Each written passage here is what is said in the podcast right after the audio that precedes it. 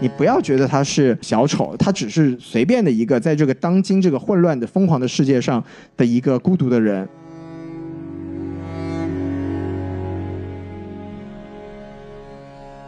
好，欢迎收听新的一集什么电台，我是孔老师。我是王老师，今天我们两个人来进行一次非常友好的谈话。没错。对，因为什么电台呢？经过很多年的这么一个经历呢，我们决定啊，要讲一下小丑，哎，非常危险啊，这个话题、呃，非常危险。嗯，对，我们还没有讲南方公园呢。好哎吁啊， 好好这是作死了，这是作死了啊。哎，说到嗯这儿结束了啊，我们不用再往下讲了，对不对？没错，你看嗯刚才你刚才说这四个字，我我根本就说不出来是吧？哎，哎，没听嗯哎过，说不出来，哎，说我在说什么？没有听见。啊对对，，这个四四个字我根本就没有听过，对不对？嗯，易烊千玺，哎，等会我儿真的， 嗯，哎，我听到一个乱入的声音啊，这是西多老师啊，不对，这不是对，小这是宋老老师啊，这是宋啊老对师宋老师大宋家老师好，我对对是远在北美的小宋老师。哎，非常好啊！是今天是非常好，啊我们三个人难得录过节目啊。就送我回中国之后，好像我们三个人就没有太在一块儿录过节目啊，这么一没个错状没态。错，对，我们上次录好像还是《寻梦环游记》是吧？啊，对哎，对对对，而且那期节目的效果确实非常好啊，得到了没错广受广受赞誉，广受赞誉。对，然后所以呢，我们这次我们三个人在一块儿继续录这个节目，非常有意思的是什么呢？小宋为什么不来啊？照理说，这个所谓的跟漫改电影相关的话题，一般都会让小宋登场，但是小宋没来是因为他没有看。 嗨，哎我孔老师发出了小丑一般的笑声啊，没错，充满了优越感的一种笑声啊。对对对对这是真正的快乐啊！对对对。 你们上回录是 IMAX 的时候还专门专门说 这事儿，哇，然多后坏孔啊！ 老师就开始要把头发染成绿色啊，哎，我的哎天，而且根本就没有头发，哎，看看，染头皮，然后 然后点那个绿脑袋过来是吧？天哪，那太恐怖了！原你们谅在色，说什么？哎，厉害了！啊！你们在暗示什么啊？嗯啊，这个非常不好，这个非常不好。你们请你们停止这种行为啊！对，然后我呢是大家知道去香港看了一下啊，关于去香港看的这个话题呢，我觉得就不在这儿多聊了，不在这儿多聊了。 总结一下呢，就是孔老师嗯看完这个电影之后，一出来发现，我操，我这个什么3 D IMAX 眼镜没有摘是吧？ 我怎么还在电影里沉浸着？我操，嗯，我觉得说到这儿可以打住，哎说到这儿可以孔打老住师。在歌坛市看了这部电 影，好，可以了，打住，手啊啊，啊，说了开好嗯始。危险了，危险了，危险了啊！整体还是很平稳的，还是很平稳的啊，这个对对对嗯非常好。还有一个事情，但是我不知道这个节目到底会什么时候上。但是好莱坞往事这个事情啊，我们之前说了录录节目的时候，等着十月二十五号上映的时候上。然后呢， 啊啊，就这样吧，嗯，是吧挺？好啊，的、发生了一些嗯什么事情啊？有哎哎有有对有些人呢，不他不乐意了，对吧？没啊，错是吧？是吧？主要是什么呢？就是这个李湘宁的这个态度呢，是完全可以理解的。然后包括我了解了一下这个拍摄的那个情节以后，我也觉得呢，他的愤怒也是可以理解的。但是一个美国人因为一个美国人拍的一个关于这个美国人的电影的一情节，然后跑到中国来上诉，在中国把电影撤了，这个事情也是非常有意思的一个事情啊哇。，这个蝴蝶效应听起来很耳熟哎，啊！没错。哎，哎，刚刚发生过有另外一个蝴蝶效 应啊，听说某一个蝴蝶效应导致不能看 NBA 了，是吧？ 对对对，啊哎呀好你这你个在暗是示什么啊哎，？要哎，太危险了！哎，打住，打啊，嗯住！好，打可以了，住可以了，说了，我觉得到这儿拉倒了，我们开始说说这个电影本身吧，还是按我们的常规流程啊，我已经好久都没有走这个常规流程了。还有我们微信公众号 S M F M 二零一六，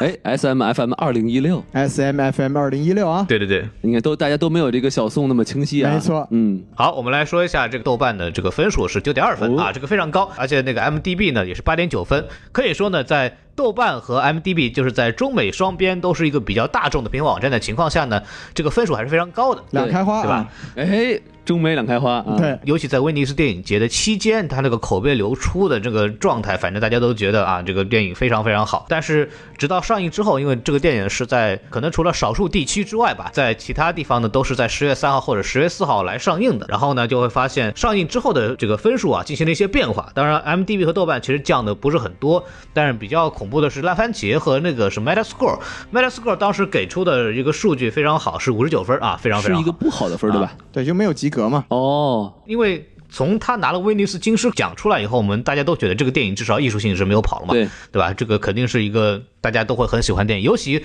Metascore 的这些人呢，都是一些比较资深的影评媒体，所以说他们给出这个态度呢，应该来说是跟我们想是跟这个电影奖的这个啊、是这个思路差不多，对吧？不会太低，结果一出来就五十九这故事分，就告诉我们为什么这些 Metascore 的这些影评人没有被邀请到威尼斯去，是 吧？因为没有去，所以说会有不很是同一批观众，啊哎是吧？水平不够高啊，水平不够高 啊。嗯，呃，然后还有那个烂番茄啊，也是六十八，中规中矩吧。对对对，然后我看了一下评论啊，大家也在很多人在讨论这个东西，好像没有人对这部电影的艺术。呃，水准那个进行过质疑，大部分的质疑呢，取决在这个这部电影它的价值观是不是有问题。哦，呃，这个是让我觉得非常有意思的地方，就很多媒体就说：“我操，这个牛逼电影太太太太恐怖了，太恐怖了。”然后说这个电影关键是没有产生这个正面的这么一个描述，然后就把它当做一个 OK，有点像英雄成功的这么一个故事一样的那种剧作方向来走，然后让人觉得非常不安。包括最后小丑的这个结尾也是一个他彻底释放的过程，这个我们一会儿会讲嘛。所以说他感觉就他价值观会非常很产生漂移，这个让很多影评人都觉得非常的不舒服，这是很多的这个负面评价的一个要打的一个点。哦，就是也就是说，他们这个对是认为这个电影政治不正确，于是开始没错嗯用他们的打分来抵制这个 电影。哇，这个这个自由啊，何在啊？是不是？双标啊，双标，美的双标狗啊，真真的看的。不好，这期听不下节去啊，这期节目可以上了，我觉得可以啊的。稳了。稳了，稳了，稳了啊！但是我个人啊、呃我们一会儿会说个个人看法吧。但是反正我觉得，就他们的这个角度我是可以理解的，因为看完以后你会产生一些非常有意思的这种反应。然后呢，说一下票房，现在票房大概是六点二亿美元啊，这个票房还是不错的。当然少了一个非常大的市场，大家也是知道的。当然哎，那请问它的成本是多少呢？它的成本大概是五千多万，我记得，哇反正不是塞很对，六点二亿美元算是相当好的这么一个成绩。然后它里面有一个非常有意思的一个数据啊，首先它是呃美国本土十月份开票房开场的第一，超过了以前的那个《毒液》啊，这算是一个比比较有开拓性的这部成绩，是在影史上的一个票房第一，十月份没的。错，然后还有一个就是。在一个 Box Office Mojo，就是一个美国的一个票房数据网站上面有一个列表叫争议电影列表，它在这个列表里边这个票房排名第二，然后排名第一的是梅尔吉布森的《耶稣双面记》哎。啊，所以这个这个对看起来这个很厉害啊，因为你想，那个经小宋老师来说，就是这部电影其实并不是所有的美国院线都敢上的。呃，在这种情况下呢，它还能达到这个第一的成绩，说明这个确实在美国也还是真的有很多人在在去看，对吧？对，而且看了那个榜单特别有意思，榜单里面有几部电影，给大家说一下，排名第一的是这个《耶稣双面记》，是吧？第二的小丑，第三呢是《达芬奇密码》，啊，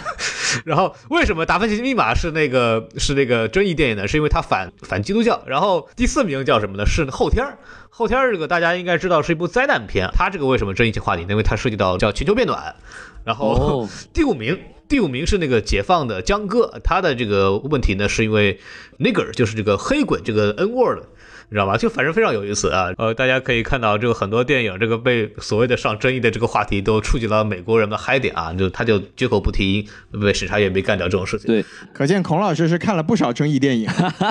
呃，我觉得就非常，就美国人这种双标这种刻板印象，对吧？就我们国家非常的开放自由。是是是，对孔老师你要啊注意，就就是这对种对争议电影看多了，思想不要僵化就好 了。哎，我我我思想完全不会僵化的，对对对，我身经百战见得多了。太厉害了哎好好打住打住打住，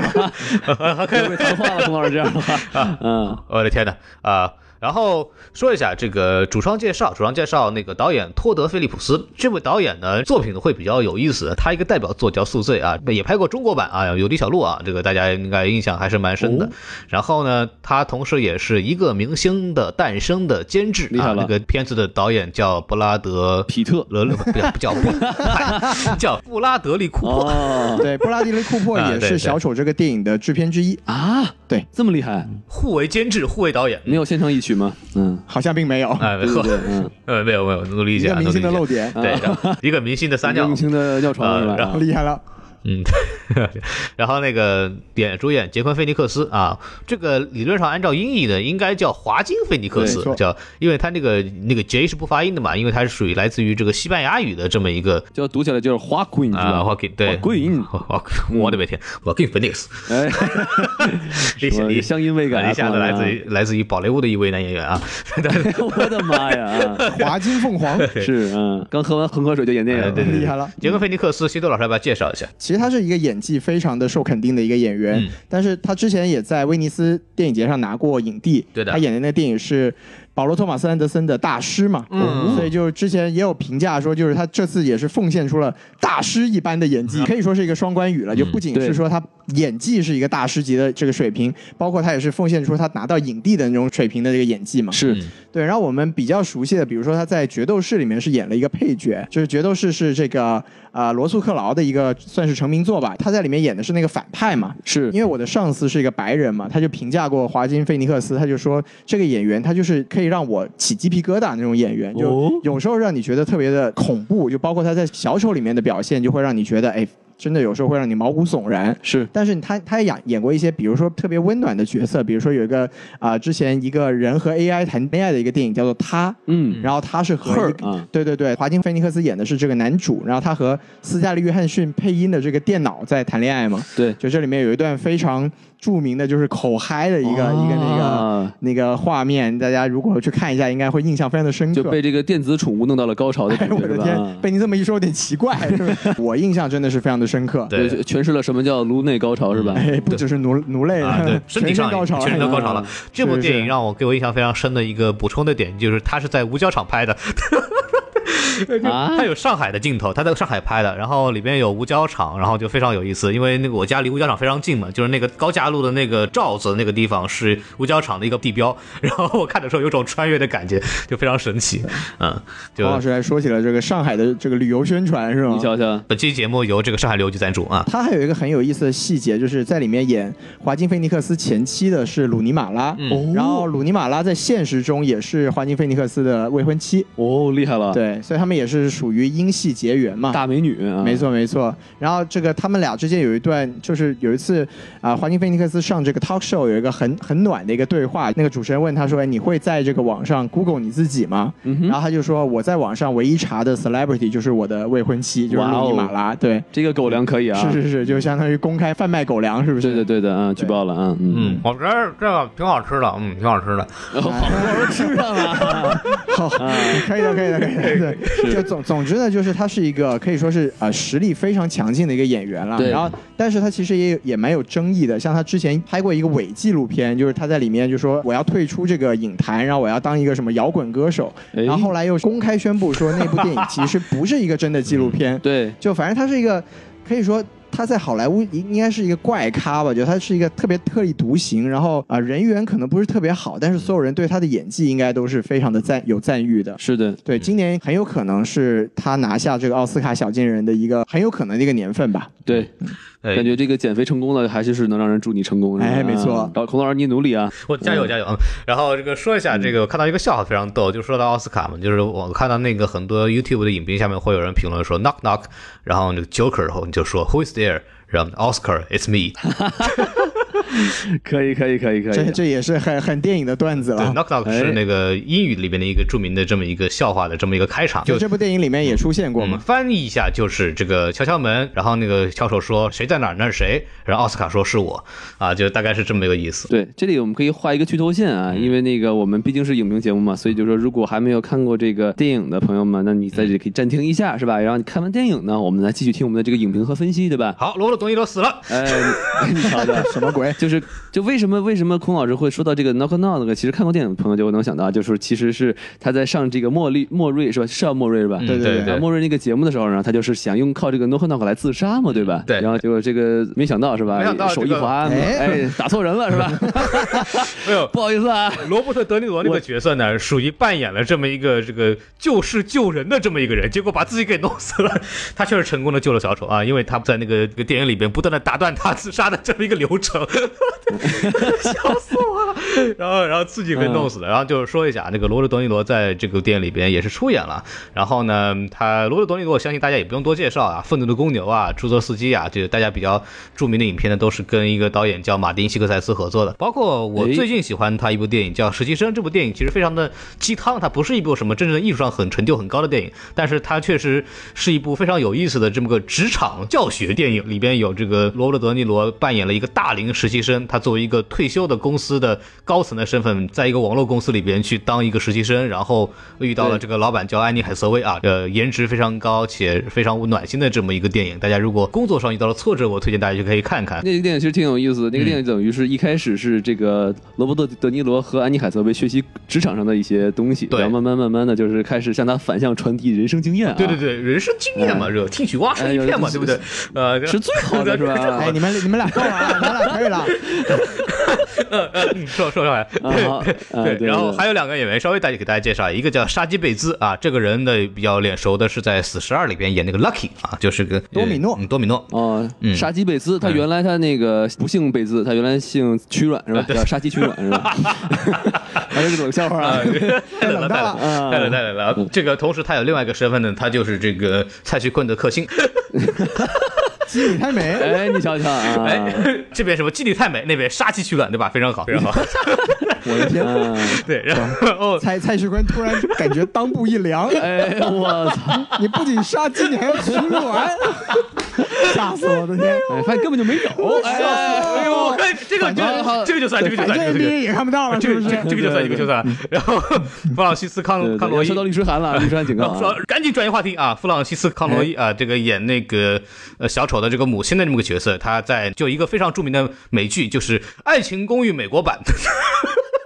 你瞧 瞧，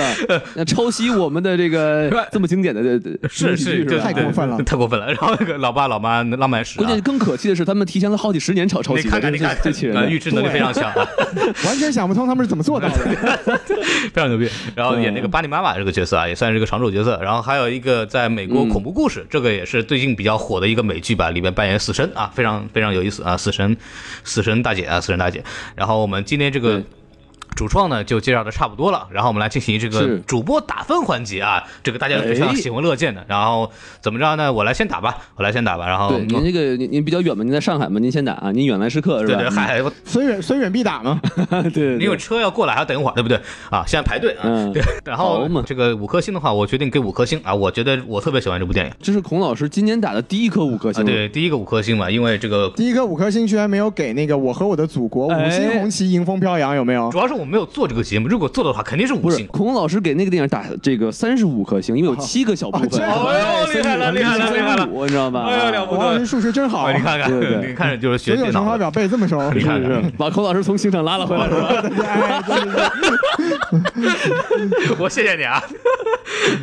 呃， 对， 然后为什么给这部电影？因为它从电影的艺术层面来讲，它确实是无懈可击的。无论从表演、从整个的剪辑、配乐、影像方面，整个包括它通过影像表达的情绪，这种渲染都是非常非常恐怖的。再加上我是在香港看的嘛，所以观影体验绝对是满分体验，就各方面来说，啊进入式的啊，进入式的啊，沉浸式体验，而且我还看的是那个，嗯呃，必须得说一下，我如果大家如果有机会去香港看电影的话，呃，可能现在大家可能会有点怕，但是之后如果局面比较稳定之后，如果大家去看电影的话，强烈推荐 K 十一 Musea 那个在香港那个弥敦道尽头的那个激光 MX 的荧幕，非常非常赞啊！这个强烈推荐大家去看，我在那个荧幕里面刷了两遍啊，刷了两遍，虽然票价有点好贵嘛，一百六十港元一场，但是真的是绝对值回票价，我强烈推荐去看一看。综上吧，就这部电影给我的体验各方面来说都是极佳的，所以我不吝给出五颗星这样的这么一个这个成绩，然后来交给西多老师吧。好，孔老师的评分这么高啊，其实我评分也是很高了，嗯是就这部电影五颗星，我给四星半。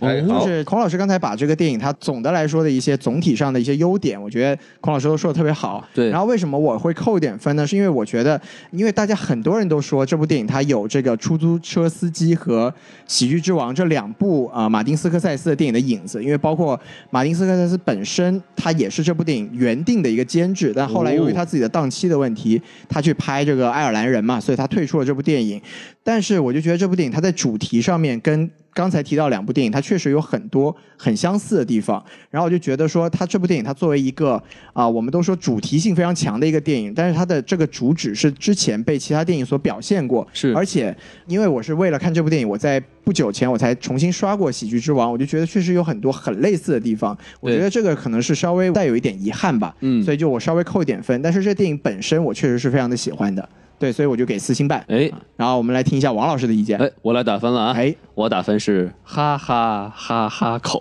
啊，就是四星半是吗？ 哎，等我，齐老师等我 啊！啊那个口还让我愣了一哎下。对，我哦我说我这这里还有口，是是是，应太该脏了，太脏了，嗯，四又孔老四分之一孔老师星，兴奋了，说：“哎呦，还有口哎呦哎呦厉害太了！脏了，太脏了，你们！”嗯 嗯嗯，对对 孔老对师听到口瞬间就愣住了。 是是是，孔老师，我刚刚刷完牙，啊别哎别来了，呃还没听说过，白刷了啊。可以，可以了，可以了，可以了，嗯可以了。对，王王老师，你你说一下那个简单 评价。就是我首先啊，就是说确实是看完之后很震撼啊，哎这个演技确实很牛皮。呃，然后呢，另外就是他叙述的这个故事呢，我加了好多彩蛋，尤其是老爷的出现，我觉得这是让我非常非常惊喜的。哦，孔王老师认出了老爷，所以他特别高兴。哎，你瞧瞧，因为毕竟我姥姥呢，她可能 不是不是不是不是这老爷不啊挨。着，不挨着，嗯就是蝙蝠侠，蝙蝠侠是啊是是蝙蝠侠。然后，但是为什么要扣一个一个核呢？就是就是，我说扣了半颗星呢，对嗯吧？对，扣了一个那个鞋盒是吗？对对对，其实是两点。哎，啊，第一点，其实我呃，我觉得他稍微有一点过于文艺范儿。是吗？尤其是就是他第一次就是枪杀了那个三个金融男之后啊，对他那个厕所里跳那一段舞，其实我个人觉得有点尬。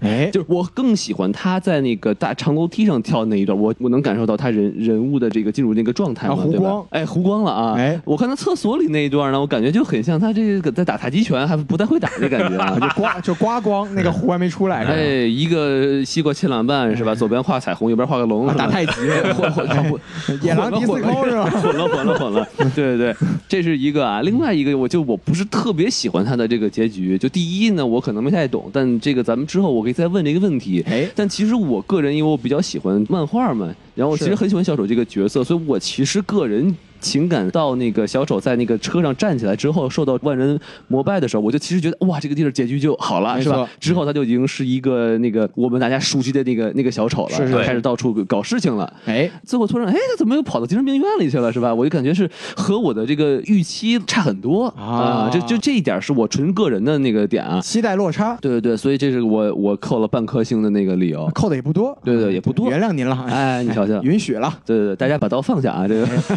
对对对。没事儿，那我我打完了，大部分人还没有看过呢啊，不着急。对，嗯然后他们刀还没有那么多，我们努力一下啊，大家努力啊，加油，先去买刀，先去买刀。盼着我不好呢。嗯嗯然后来说一下这个大家的这么一个评价吧，然后我们还是先说一说这个喜欢不喜欢的地方。呃，怎么着，谁谁先说？黄老师，您这么远，虽远必说啊，呗。刘顺对你啊瞧瞧我来吧嗯，我来吧。然后呃，优点非常多，而且它的优点从技法上来讲是全方位的这么一个优点，因为大家都知道电影工业有几个环嘛，从那个镜头语言、音乐，包括呃剪辑，包括表演这几项比较主要的这么一个核心标准，这部电影其实都做到了一个非常高的水准。然后哎，孔老师要开始装逼了。哎，你瞧瞧，那那倒也没有，也没有。就是我先说一下我看完这部电影的一个非常明显的感觉吧，就是我当时看完这部电影第一遍看的时候，在在香港嘛，然后看完从那个影厅那个影厅本体出来以后，商场不是有很多休息的椅子嘛，然后我就在那个椅子上坐了大概有三十分钟，就是完全属于一个。我无法再站起的感觉，整部电影会给你一种强烈的笼罩感，这种感觉，您是看电影的时候腿麻嗯了是对，吗这？有有这个可能性，我有这个可能性没有，。就是香港那边有很乱，有人在那个 呃，在那椅子上抹了万能胶，哎哐哐一坐，哎呀，我操，起 不来了。又不想脱裤子，我感谢你们没有说我的腿被打断了啊，就是那种那种被强烈笼罩的感觉，这种观影体验是很少有电影能够给我们达到这样的效果的。我上一次有这个感觉是在那个《大象席地而坐》，对大家如果对这个电影的稍微有点了解，会知道这部电影是一部呃年轻导演的非常非常压抑的作品。啊它从这个笼罩感方面来讲，这部电影两部电影给我的那种情感类似，它是完全把你摁在那个地方，你动都动不了的那种压迫。这方面来说，其实我们一直在讲电影是用生化效果、用情节，包括用技术层面来给你传递情绪。在这方面来讲，这部电影做的是非常非常棒的。然后他怎么去安排这些东西呢？其实非常有意思。就是这部电影讲的是一个一个冷漠的社会把一个社会底层变成恐怖之源的这么一个故事。然后我们从这个杰昆·菲尼克斯的演技开始讲，之前我们在前瞻的时候也也说了，他为这个做了很多大量的准备，包括瘦身也好，包括去研究这个精神病的这么一个心理等等等等吧。是的，对，但是他在这个表演里边，其实用到了一个非常有意思的这么一个这个小丑的姿态上的调整。就比方说，我们会看到在呃影片的前期啊、呃如果大家看过电影的话，然后影片的前期，小丑走路的状态，就是我们讲亚瑟的走路的状态，是一种被生活打垮的感觉，他的每个步伐都是沉重的，他可能身上本来有伤或者怎么样，所以他在前期每次出现有他走路的时候，其实影片也在重度的反复在描写这一点，就是他是被生活压垮的，驼着背，对，慢慢悠悠的就一步一挪的在走，包括上楼梯也好，包括回家也好，都是这个样子。然后他走着走着呢，在路上遇到了赵本山，走两步有啥自行车啊，是 吧？结果芬尼斯说：“我也没有钱买自行车，对不对？”到了这个他第一次杀人地铁这个戏份的时候，他拿起枪在杀人的时候，他是以一种非常僵硬，但是步伐非常快的速度在往前逼近。那个时候的那个人物状态，他就是一种接近疯癫的感觉。然后他是在快步的往前走，跟他之前的那个李亚瑟的身份在社会中那种状态是完全不一样的。他进入了一个非常全新的状态，就是他走路形态第一次转变。然后第二次转变是他一一种传新的感觉，对是对，吧？传新版本吧，传新版本贪玩蓝月嘛，然后他就特别贪玩，然后就开始进一步蜕变。当他真正的把同事给干掉以后，那个 Lando 干掉以后，从那个里边出来准备参加节目的时候，他那个步伐的展现又变得不一样，他是一种非常自如、自信那种迈开大步、挺直腰杆啊，这是社会主义那种感觉，你知道吗？这个哎等会儿你们这个很危险啊你这像个像资本主义反攻倒算那个状态，那个状态，然后那种自嗯信、那种自如、那种充满了希望和正能量那种感觉做得非常好。我觉得杰昆在表演上的一个非常有意思的调整，这个大家看了以后电影会会有鲜明的这么一个对比。包括同样的，在这个镜头安排上，呃，也是跟这个杰昆菲尼克斯的演技是有印证的。之前的这个杰昆菲尼克斯的表演呢，是在前段的时候，其实大量的给到他的很多这种呃中远景的镜头，然后就看他一个人在这个呃街道里面慢慢的这么从这儿挪到这儿，他其实把节奏放缓，然后把这种落寞感、孤独感放大。但然后它里面有一个著名的这个上台阶的镜头，他在早年一开始上台阶的时候都是一个人哼哧哼哧上台阶，但是他是从底往上拍的，其实上面有什么东西我们看不到。即便他上来之后，他的镜头是反过来的，对向他的身背后的更高的高楼。即使在上楼梯，即使他在努力的所谓的在控制自己往上爬那个阶段，他仍然是有上面更高的阴影来去笼罩他的，所以整个的这一种呃悲情的感觉在增强。但他反过来，等到那个所谓他蜕变完成之后，成为小丑之后，从那个地方从上往下走的时候，阳光普照，然后色彩非常鲜艳，更多的是从下往上拍小丑的这么一个近景，然后显得他人还是非常的高大。他这种镜头的安排调整，让我感觉就是对这个人物形象的塑造非常有帮助，跟这个小丑菲尼克斯本身的演技有进行一个强烈的辅助。对，我觉得这个镜头语言真的其实很有意思，就是说他在往楼梯上走的话，就感觉他其实在努力的往上爬，他嗯对反而其实非常非常的沉重。是然后当他往下走呢，我觉得他可能就是在暗示他在堕落。对但他堕落的过程当中，反正非常的爽，是吧？对对堕落一直爽，一直堕落一直爽，是吧？他就哇就跳了起来，哎是吧？对对对对，就啊 这一部电影，它就是我们将各方面的配合来完成这个电影想表达的内核。那么这无疑就是一部优秀电影应该做的事情。然后我就说到这儿吧，然后接下来让西多老师说。其实刚才孔老师讲这个楼梯，我觉得特别有趣，就是今年两个这个欧洲主电影节的这个获奖电影都是楼梯，都是一个很重要的意象，是吗？对，就包括我们之前孔老师做过节目的这个奉俊昊的《寄生虫》，对 哦他在里面就楼梯这个意象是特别特别特别重要。然后在嗯刚才我觉得王老师那段分析就讲的特别特别好，就是一直堕落一直 爽，就是对对对这为什么说说这部电影为什么说有这个煽动性嘛？就之前在上映之前，就很多影评人不包括我们说他得到很多差评的这个原因，就是说他嗯对这种底层的这种负面情绪的煽动性很强。没错他确实在这种整个故事的讲述的过程中有很明显的这种情绪的倾向。如果说我们非要用这种政治正确的角度来看，它确实是一个我们可以说它呃指向性不好啊，或者说对这个社会的发展就。不利于建设这个有中国特色的社会主义这个现代化哎社会嘛，对不对？小朋友看了根本停不下来，嗯不能不能不能，这个它应该是不利于宣扬民主政权的这么一个高光，对不对？它证明了什么？就是在民主社会，在西方式的民主社会里面，依然存在社会的阴暗面，这是对，都都渣子，都渣都子，渣哎子，都渣没子，错没错啊 嗯对对对，但是但是我们从另一个角度来说，就为什么它能造成这种煽动性，也就是刚才孔老师说的，它这种不管是镜头啊、人物啊、故事的描写，它的这种表现都非常的到位，所以它哎才能形成我们这种啊、影响人的这种心理的、啊、思想的这种结果。对对，对，然后我自己其实这部电影，因为现在说实话，影评节目也非常多，然后嗯大家也都聊了很多，就包括这个凤凰的演技啊，都说了非常多。然后我觉得我对这部电影，其实我最喜欢的地方就是在于它有很多这种啊、多义性的一个解读，我觉得这个特别的好。嗯，就比如说，其实我们很明显能看得出来，啊就是在后面它这个呃电影是很明确的表现了，这有一段剧情情是小丑他自己的一个幻想。哎，说的就是文言叫意淫啊，对，就是说他和他这个邻居，就是和这个死侍的一个好好队友，这个多米诺的一个谈恋爱的过程。是的，啊，对他这个镜头是很明显的表现出了那一段是他想象的一个结果。嗯对，但其实我们从另外一个角度来说，就是这个电影有很多这种细节上的地方，让你可以去想说，到底有哪些东西是真实的，哪些东西是他臆想出来的。对，比如说刚才孔老师讲的，就很关键的一个剧情点，就是他第一次在地铁里面杀人的这个剧情。是这个剧情有一个特别有意思的一个细节，就是他在枪杀掉最后的那个华尔街精英的时候，他是用左手持枪的。哎，但是他这个电影在之前是展现过，他左手并不是他的惯用手，是因为他有在这个呃日记上面用左手写字，写出来的都是歪歪斜斜的，并不像他用右手写出来是正常的一个书写的这么一个过程。那作为一个不会用枪的一个就是新手，你第一反应是用左手持枪，而且还打得这么准，可以说是一个蛮明显的一个暗示，就是说那一段可能真的是他自己臆想出来的一个部分。嗯，因为他到后面，他其实是相当于这个人，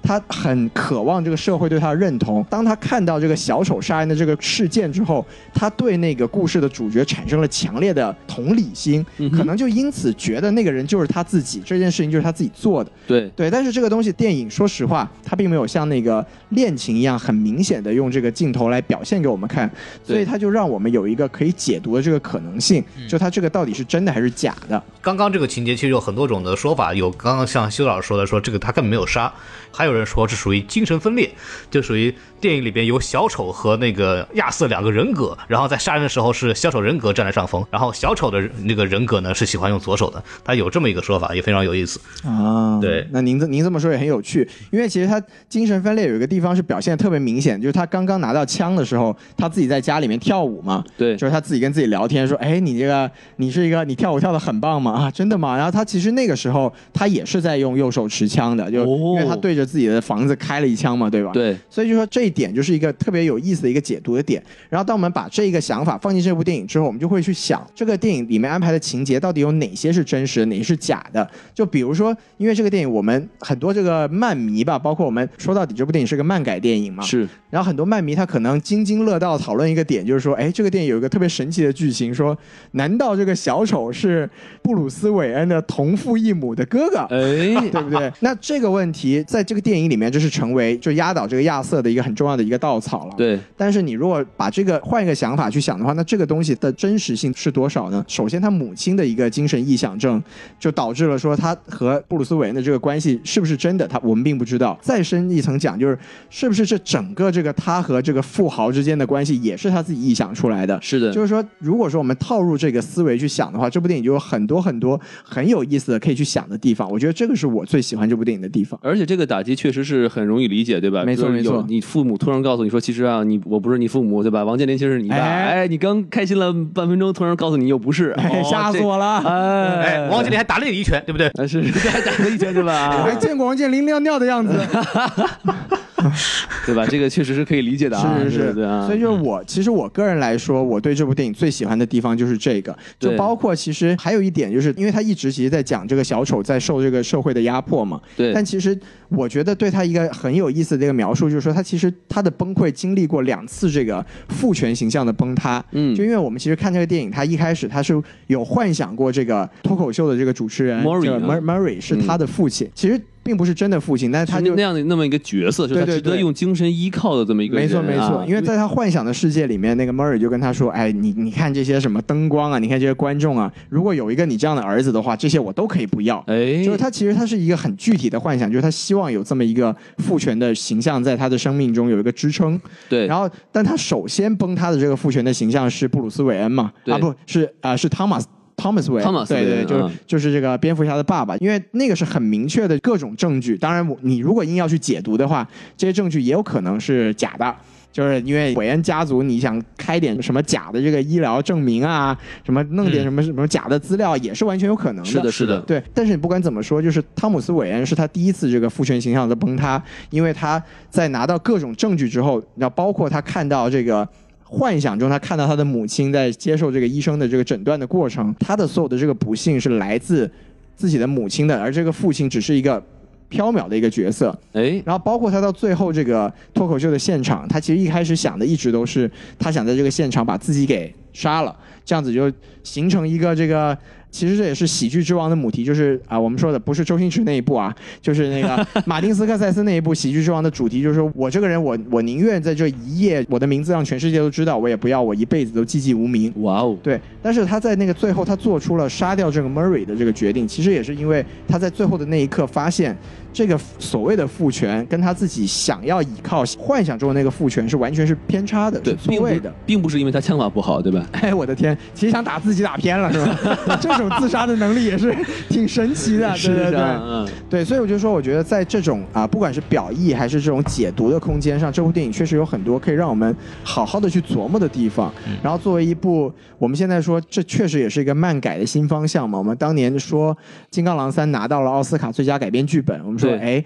学院指明了另外一种漫改的方向，不一定是要低幼的，是要那种呃就爆米花式的，而是你也可以走这种呃有这种深度思想的，可以让大家在这里面看到一种精神上的共鸣的东西。那这部电影我觉得就又往前又走了一步。但是这句话我说回来啊，哎你看他在这个电影宣发的时候呢，他就说到两件事情。第一，这个这个故事呢跟那个小丑的这个漫画是没有关系的没。错，哎，第二呢，他说呢，这是一个实验性的电影，感觉是他没好错像没在错有意或者无意的在和这个漫改电影划清一个界限。也是，我觉得是也可能也是为了来能得到这个学员的认同。也是有这种可能嗯性，就包括其实这个华金菲尼克斯和这个导演托德菲利普斯在这个威尼斯电影节上，就是啊、记者会的时候，他们其实也是提过，就是说，尤其是这个主演华金菲尼克斯，他说我并不想给观众带来任何的惊喜或者彩蛋之类的东西，我做的就是我去表达这个剧本和这个导演想要我去表达的这么一个人物。哎然，后包括之前其实有新闻就是说过，说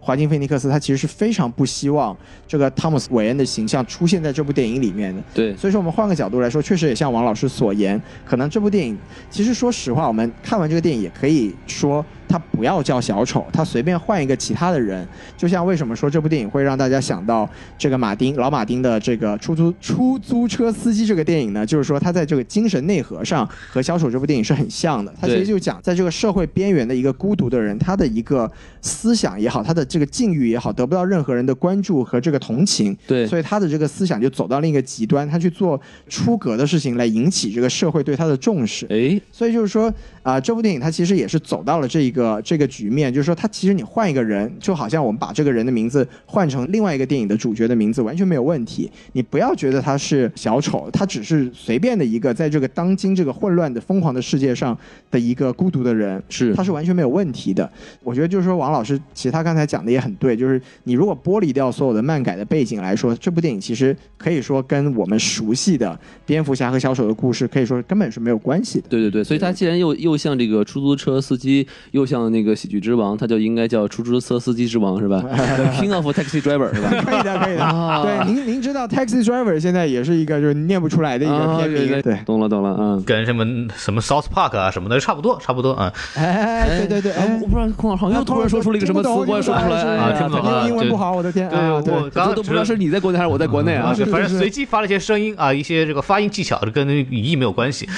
没错没错没错，啊对跟对你对，没有特别厉关害，系特别厉哎害。非常行对对对那我们现在把话筒交给这个王老对师，王老师来哎说一该说我了啊！哎，就是我，我其实喜欢的呢，恰好是就是刚才西路老师说到他刻意掩饰的那一个部分，就是他一直是说我跟这个呃动画片没有关系，是吧？但是它里面偏偏就出现了这个呃蝙蝠侠啊，是吧？Bruce Wayne，没错名没错名字都说出来了，对吧？就叫叫他 Bruce，他然叫后 Bruce 对吧？他可能然也叫 Bruce Lee 嘛，然后就出现在另一部电影里后面辱华叫了，。辱华了啊！哎，对对对，他这部电影就撤档了嘛，对不对对？对对对对。 哎哎，这这是一个宇宙是不是你？想想，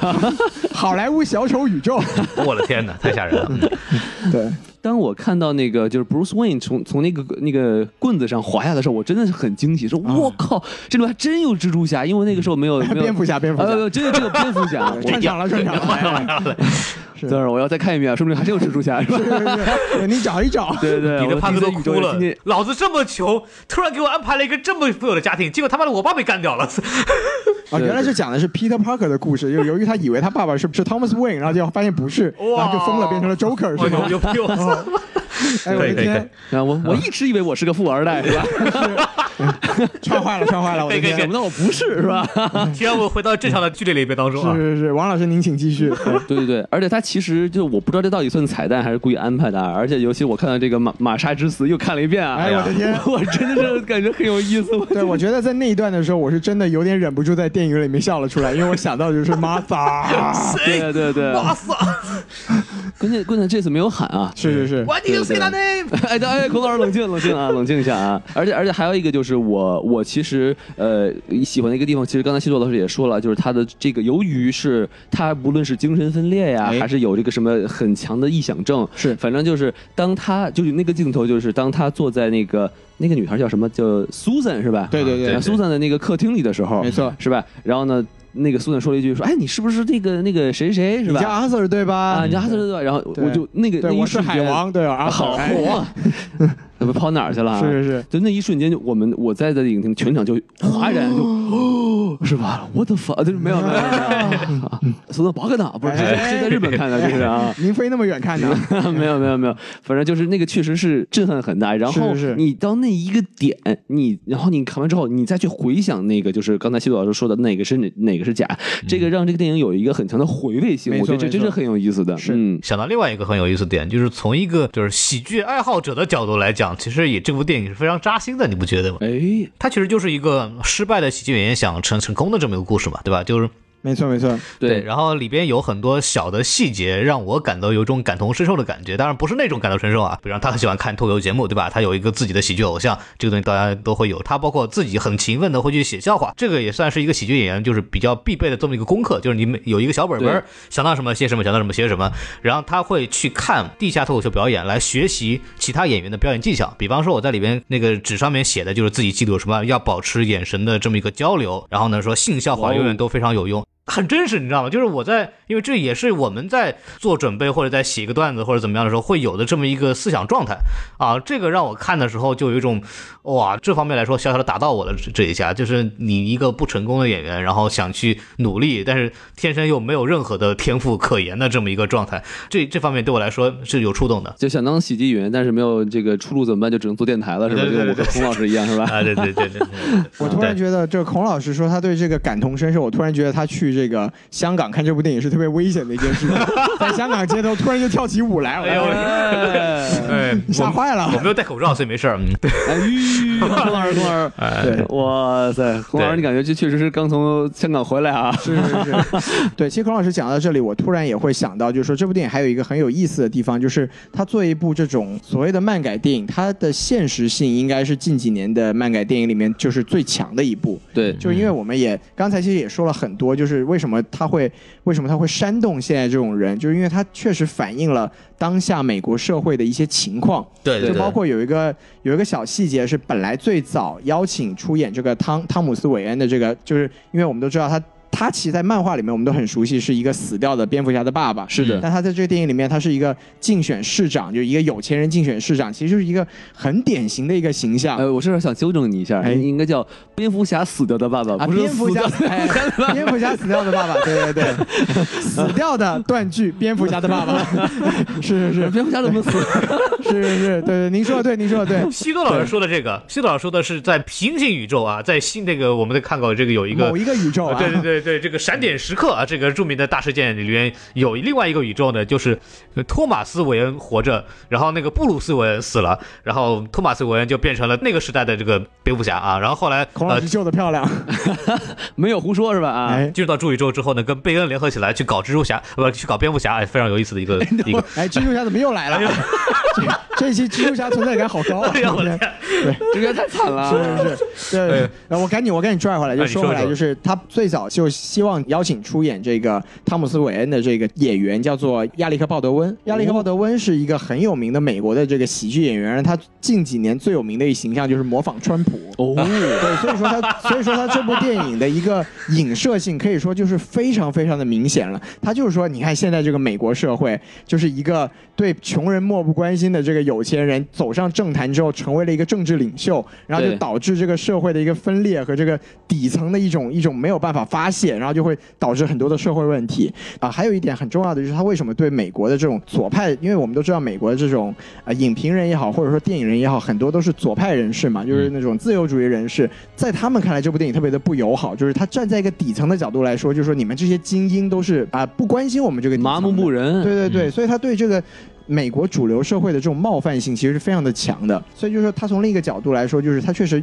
有非常明确的一个现实意义。所以就是我们都说他为什么可以吸引这么多人的目光来看，因为他摆的是一个史上最有魅力的反派的这个名字作为他的标题。对但他其实对这个现今社会的一种反应和对所有人的一个反思，其实都是有一个非常明确的一个现实的意义的。对，徐老师这个说的非常好，因为它其实这个东西是两面性的，哎，对吧？你要站在底层角度来说呢，是你们麻木不仁，嗯对吧？但是你要反过来呢，站在精英阶层角度来看呢，是我们其实提供了很好的福利。没错，你活得不好是你不够努力没，错对没吧错？那你你们这些贪得无厌的底层人，你干嘛还要要更多呢？对吧？嗯，嗯，包括托马斯·文，其实，在剧里边也说到这个，就这帮没有工作的、这帮没有事情干的人，他其实也反映了就是那个阶层啊对下面的这么一个看法。他其实整个是对蝙蝠侠这个故事的一个反噬吧，就是从蝙蝠侠的角度来讲，我们看那个蝙蝠侠的漫画也好，他的电影也好，是以蝙蝠侠的角度再往下看。然后蝙蝠侠是一个英雄，然后他就在努力的去拯救罪恶的哥谭市，因为这帮犯罪分子的存在，因为小丑的存在，然后把这个哥谭市搞得这个乌烟瘴气的，让人非常的不爽。但是那也只是从蝙蝠侠的角度回到哥谭市的一个富二代，并不知道什么情况的下的这么一个人物的这么一个角度，但是我们很少有看到从底层去干蝙蝠侠这些人，然后我们活得非常悲惨，我们不犯罪，我们没有饭吃，然后呢，你还来打击我们，你还变得那么恐怖来吓唬我们，你还是不是人，对吧？他其实从这个角度来讲，他就给了一个新的角度，这个是我觉得非常非常有意思的地方。包括这部电影里面有很多情节是其实是对托马斯·韦恩很暧昧的一些描写。刚刚徐老师也提到了嘛，就是首先这个完全不排除有可能是韦恩家族把那个档案给改掉了。首先我们可以看到，这托马斯·韦恩在电视上的形象并不完美，比方说他会为这个死去的这几个员工说话，但那几个员工呃，根据这个情节呢，肯定是做了坏事之后得到这么一个后果啊、结果反而是为他们粉饰。包括托马斯·韦恩看到的那个亚瑟跟他见面的时候，第一反应就说你是来要签名的嘛，就是他其实并不关心，他都觉得大家是来膜拜他的。然后再加上呃亚瑟跟母亲之间的这个互动，你很难看出他们两个在呃亚瑟年幼的时候是一个非常虐待和被虐待的这么关系。所以说呢，他会在很多情节上给你一个模棱两可的感觉，让你去怀疑哦，原来是有另外一种解读空间，这个也是非常有意思的这么一个状态。然后还有好一厉害了，嗯，嗨，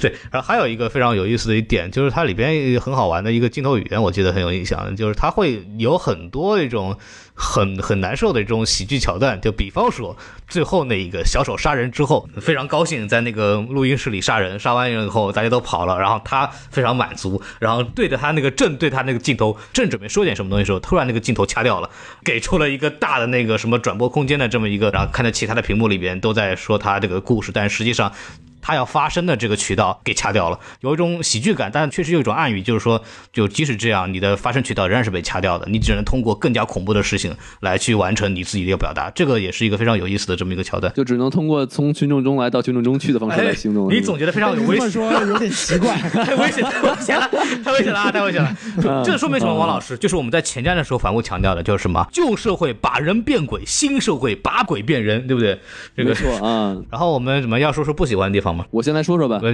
谁有不喜好呀欢，首先说，谁有不同意见？我我有点不同意。好，王老师您说您来说您，嗯，好，嗯，哎，其实就是我把垃圾都给掐了是听那个哎，好嘛，哎，我的言论自由在哪里，对不对？哎， 双标，双标啊啊！双标双标我们在西方嘛，肯定是双标的。对，双标的，没错啊嗯对，好我一一一定是 Twitter 干的，对吧哎没错肯定不是孔老师干的。嗯那啊是那个 YouTube 会屏蔽一些视频的，不利于西方社会的。你瞧瞧哎你看看啊，那那我我先说，顺随便说一个啊。哎好就其实我我个人呢不是很喜欢，就是他对这个汤马斯·韦恩的这个改编。嗯哎，呃，因为虽然他说了啊说这个整个这个电影呢，其实跟呃漫画是脱离的，对吧？但是呢，你要是这么看，就是首先你如果你听过宋老师和孔老师做的那个前瞻节目的话啊，他们其实是说过的，就是汤马斯·韦恩呢，他其实在呃很多的漫画作品里呢，他是一个很有正义感的一个医生，没错嗯对吧？他其实一直是在努力的在这个拯救哥谭市，但是你看这个电影里的这个汤马斯·韦恩呢，他其实是一个首先他很自恋，他很自大，特别像川普，他就是。哎哎，你瞧瞧，并且呢，他其实竞选这个市长，他的目的呢，我并不觉得他真的是想改变这个社会，哎，对吧？所以我觉得呢，首先就是当他被那个戴着小丑面具的那个人干掉的时候呢，我其实觉得很痛快的，是吧？我我但但是我相信，其实呃，导演在拍这个镜头的时候呢，他其实确实是就想把他塑造成一个反派。导演拍这个镜头的时候，可能脑子里面只有一个名字，就是 Martha。对对对 对但但其实我个人感觉啊，就感觉他这样就把这个汤马斯文太脸谱化了。我哎并不是说他把一个汤姆斯文变成一个这样的一个人不好，而是我觉得就是他这样就太简单了。明白因为这明白样的人确实给人很痛苦，他就该死，对不对？其实他就是利用了这个漫画里面的一个很重要的形象，然后在对这个电影里面做成了一个脸谱化的一个代表。没错对，其实他可能这种反差，他他可以做的更细节一点，但是嗯由于它只有一个平面的话，你就会觉得，哎，好像跟我们想要去理解或者说我们认知的一个东西有一个比较让让你一下子难以接受的一个反差。对对对，对吧？阿 Sir 就厕所里对你笑笑嘛，怎么干嘛打人啊，对不对？ 我就是说，比如阿福怎么这么 弱呢？随便一下被人拽了脖子就跑不掉了。对对对你以前不是这倒特是种兵吗？啊，说明是这个可能他小丑这灵魂比较厉害啊啊，灵。魂厉害。哎，你想想，然后所以说我就想引引出另外一个，就是说，但你既然说你这个电影跟蝙蝠侠、小丑啊没关系，那哎你还叫布鲁斯韦恩？那你觉得如果这个父亲是这样的话，呃这个布鲁斯韦恩，我个人感觉他长大了也不会成为蝙 蝠侠，我觉得他就有道会理就会成为一个肥宅，那就是一蹶不振，是吧？我觉得啊，就变成班阿弗莱克了，是吧？啊对啊，这是我一不喜欢的一个地方啊。啊，其实我觉得我扣星的地方也很明显，就是因为我我是为了看这部电影，我是专门看了一下那个《喜剧之王》，嗯，因为我就觉得它不光是在这个主题上。它甚至在这个情节和一些技法上，都跟这个《喜剧之王》是有很多很相似的地方的。这要说回来，还有一个很好玩的地方，就是《喜剧之王》的男主角是罗伯特·德尼罗演的。哦，然后罗伯特·德尼罗在那部电影里面演的是一个郁郁不得志的一个喜剧演员，然后他对想要出名，于是他就去绑架了一个很有名的这个喜剧主持人，然后最后他真的就出名了。然后在这部电影里面，就是我们说句那什么，就是他终于变成了自己最讨厌的那种人。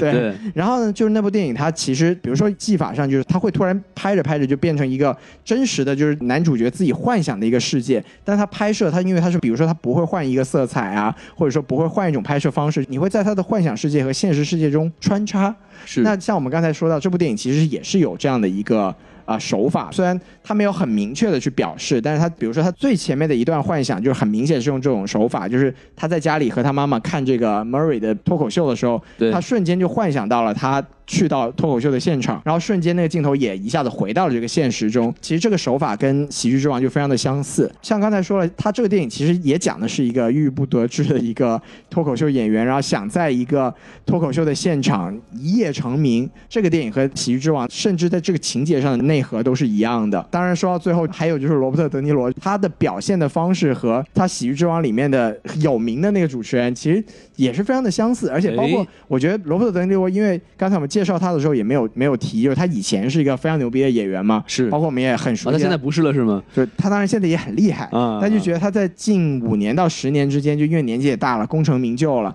在很多电影里面都是一个玩票的一个心态。哦，像在这部电影里面，就觉得他哎出来晃一晃，随便讲几句台词，然后就表现了一下他以前演过的一个角色。嗯我觉得可能就是在这些方面上有一些小小的遗憾吧。所以就是这部电影为什么孔老师给到了这个五颗星，但是我觉得就是他没有到一个说我们要奉为神作的一个地步。当然，不管怎么说，他在漫改电影这个维度里面，在近些年的作品里面，他确实是一个上乘之作。对只是有一些东西我们可能可以不能说精益求精，就是可能对他有更高的要求这样子，因为他现在毕竟也是一身赞誉嘛，甚至明年我们在奥斯卡上也可能看到他更好的这个表现。是所以就说对他还是有这么一点点小小的遗憾吧。不知道哎孔老师这个给五星的人，就是有没有一些不喜欢的地方哎可以说一说？我没有什么不喜欢这个点，但是我会觉得这部电影确实不适合所有人看。没错嗯没错，对，这个是一个我看完以后很大的感受，就是我看完以后第一次感觉这部电影没有进内地是是有道理的， 是有道然理后的。第二感觉是这个电影在香港方是有问题的是 吧？ 我觉得这部电影，就像刚刚我们反复提到这一点，它是具有明确的煽动性的。我们可以说它是个反映现实的东西，但它确实是结局是很暧昧的一个结局，就是我们并不能看出导演或者是创作者的态度。当然，这个从艺术创作来讲，当然是好的。但是从现在的这个我们说这个社会分层比较严重啊，然后不论是美国，还有美国，还有美国，对吧？到这个社会上都会遇到比较比较强烈的这种阶级对立的这么一个现象，对吧？对从很多的呃，我们叫脱欧也好啊，从这个川普当选也好啊。还有从一些我们不能提的话题也好啊，就是都都能看出来，对，孔都老师能的求生欲可以说是非常的强了。孔老关键他想了半秒钟是吧？哎想想我这还别说了啊，对对，都能看出来这些东西。所以说，我们不排除很多人看到这部电影后，尤其是可能境遇跟亚瑟比较相似的人，如果他看懂了这个东西，确实会有一些不太好的影响。一个我们叫艺术创作自由的这个角度，当然是无所谓的事情，但是实际上以现在这么状况，尤其是这部电影上映需要美国警察动用警车来去巡逻，确实会存在这样的问题。所以我是呃不推荐所有人去看。当然，如果大家首先是成年人，然后我觉得生活还算比较幸福的这个人们啊，我觉得可大家也可以看一看，去感受一下。但是确实也会害怕它会不会成为某种运动或者是某种东西的这么一个象征，这个也是让我觉得有一丝恐惧的这么一个东西，不能算缺点吧，但是我会有这样的担忧或者想法。对，其实孔老师说这个观点是很有意思的，因为电影的最后那一幕，其实除了我们刚才一直提到的《出租车司机》和《喜剧之王》两部电影之外，就我自己是觉得它很像我们经常就奉为神作的一部电影，叫做《V 字仇杀队》。哦对对它其实它最后那个镜头很有那个意思，就是你看这个小丑在上面跳舞，然后下面所有人都是要不然化着小丑的妆，要不然戴着小丑小丑面具，嗯，对，他就我在豆瓣的评语里面就说 他有一点这个堕落版的 V 字仇杀队的这么好一嘛点意思。嗯，我跟孔老师的一个想法可能有一点点出入，就我觉得，就生活真的很幸福的人看这个电影可能会没有什么共鸣， 哎因为我觉得这部电影它很有意思的一点就是它没有一个特别明确的一个主线的事件剧情，嗯，而是说它其实整个电影讲的是这个小丑这个人物的一个心路历程，每天都倒霉，对，它是一啊系列的事件导致他越来越往这个堕落的方向走，就一直堕落一直爽嘛，像这嗯个、好嘛像这个王老师刚才说的，所以就是说，可能他对那种社会边缘啊，或者说就是在这个社会上真的觉得自己受到排挤，而不是说在过幸福生活的人，可能会更有这种情绪上的一种一种共鸣感吧。对，尤其是就是一些人在这个社会上没有人没有没有朋友没啊，错没没有错家人啊，对或者说没有没有正常可以交流的家人啊，是吧？是那他就很有可能就是内心就会发生一些扭曲嘛，对吧？对，啊你哎，让我想到了，我之前在 YouTube 上看到一个评论，有一个 YouTube 上有一个博主叫超立方嘛，这个大家如果常翻墙看影评的人，应该对他也蛮熟悉的。我是超立方，学真相啊，他的那个影评下面有一个评论，让我觉得还蛮那个受触动的。因为我们季度老师刚才讲，会不会有些人呃感受到一种冲动？里边有个评论就是说，说他是一名正在接受治疗的精神病患者。这部电影里边讨论的很多东西，就是非常触动他，就说啊，他就评论里面就说啊，谁不希望呃充满正能量啊，谁不希望正常的和人交流，谁不希望发自内心的微笑，谁不希望与自己的内心和平共处？但是社会对他们对这样的精神疾病患者，就是会有这样这样这样的东西。然后他确实在这部电影里面确实感受到了这种痛苦，这个也是让我觉得他非常具有社会意义、现实意义的这么一个角度，他确实会影响一批人。虽然他这个桥段是比较极端化的，因为我们也没有太讲电影的剧情了，在电影的剧情里边，他是一步一步的就生活中遇到一连串的事情，他的内心基石一点一点被打掉，然后成为了那个样子。但是确实有很多人可能就生活在极端当中，他会遇到这样的问题。从这点角度来讲，他这部电影的这个现实性也是令人恐惧的。那这个让我想起了一部那个 HBO 最近还是之前上的一个呃电视剧，叫那个《我们与恶的距离》。哎，哎，《The World Between Us》，它其实讲的就是那个在台湾那边的这个精神病患者造成了命案之后社会的影响和反应。是因为这个男主角呢，他其实就是一个诉讼律师，他没错专门没其错实由于他出生的呃卑微嘛，所以他其实就非常同情这些就是经没有机会获得正常的这个法律援助的人，就是他的客户呢，其实就是都是一些精神病患者，然后他们可能就是呃杀了人，哎所以这个社会的舆论呢，它都是一边倒的，说没要错把他们弄死呀、什么的，但是他就是在努力，就是去做呃精神鉴定啊什么的，然后想让这些人呢，就是不必受到死刑的制裁，没错，但是这个人就就很难受嘛，因很为凄他凉。对，因为他就会不被人理解，是，然后并且呢，他的剧情设计就比较有意思，就是他的太太呢是个白富美。哎，所以就全家呢都不理解为什么要这么做，所以就就是非常有意思的一个电视剧。所以你会从这个角度来去理解为什么很多所谓影评人也好，对这部电影其实是有点抗拒的，因为就现在社会分化极其厉害的这么一个情况下，我们这部电影的出现的，而且它这部电影的这个讲述方式是一个，我刚刚就说过这个问题，就是英雄成长式的这么一个一个一个思路，